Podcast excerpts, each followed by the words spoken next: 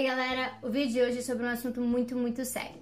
Mas antes eu queria lembrar vocês de se inscrever no canal, curtir a página no Facebook, onde eu posto mais coisas que só os vídeos da semana, e também divulgar o trabalho por aí. Os links estão aqui na descrição.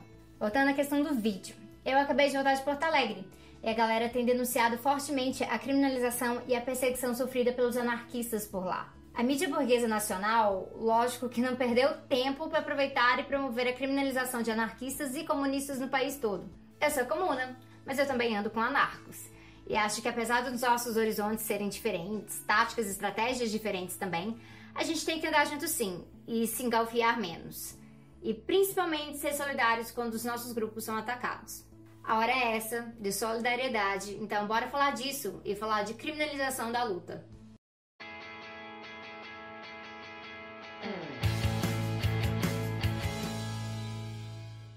Esse vídeo é muito inspirado por um livro que eu li recentemente do Michel Levy e do Oliver Besancenot, que foi recomendação do Compa e apoiador do canal André Lima.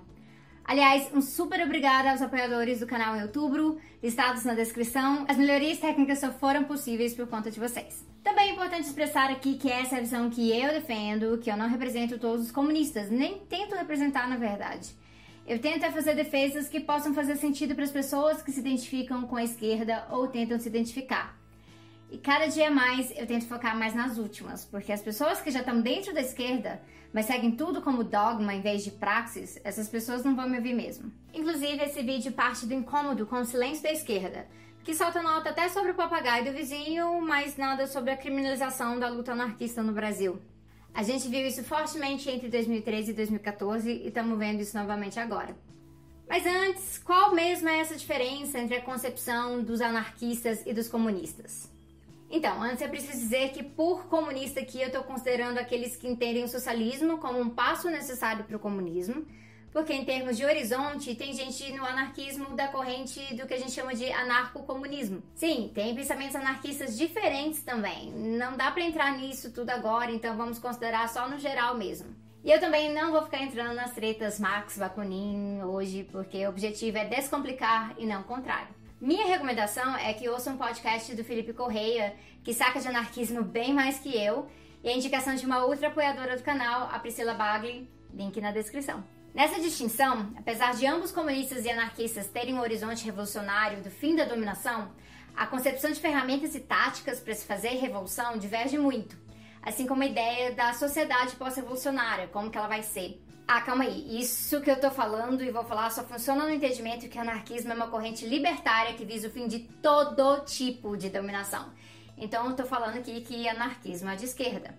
Essa ideia aí do anarcocapitalismo, que propõe anarquia em relação ao Estado, mas mantém a estrutura de dominação do capital como livre associação, não se encaixa em nada do que eu vou falar nesse vídeo. E esquece também a esquerda reformista, porque eu também não tô falando dela. Voltando, a maioria dos comunistas segue alguma linha sobre a necessidade de um partido ou partidos revolucionários, e isso tem muito a ver com a influência do leninismo nos comunistas. Mas isso não é regra. Muito comum não questiona a concepção de partido hoje em dia, especialmente nos moldes do Partido Bolchevique. Isso é importante na diferença sobre o processo revolucionário porque para os comunistas o Estado se abole em decorrência da transição de sucesso do socialismo para o comunismo. Mas para os anarquistas essas etapas são desnecessárias. E também o fato que anarquista não se organiza normalmente em partidos, apesar de que taticamente isso não é proibido.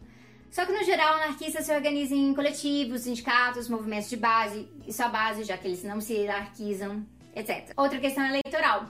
Até partidos revolucionários comunistas uh, se envolvem nas eleições como uma tática de mediação com a realidade social, mesmo que seja que não acreditam que vão transformar a sociedade radicalmente com eleição na democracia burguesa. Tanto os anarquistas quanto os comunistas possuem uma visão de democracia radical e direta, mas anarquistas focam especialmente nessa última sem participação dos métodos institucionais atuais. E tem a questão das táticas de intervenção. Aliás, tem outras coisas também, mas vocês podem ver mais sobre isso nas referências do vídeo. Eu vou falar logo de táticas, porque aqui é chave para compreender que o anti-esquerdismo e o anticomunismo, que pega todo mundo nesse campo, mas na hora de criminalizar, ele pega principalmente o anarquismo. Isso porque tanto comunistas quanto anarquistas organizam a luta, trabalham com a consciência de classe das pessoas, empregam ação direta contra o Estado. Mas os anarquistas privilegiam a ação direta no cotidiano muito mais do que os socialistas e os comunistas. E aí a coisa pega. Apesar de ser o Rafael Braga, que nem manifestante era, que foi a única pessoa presa e condenada em junho de 2013,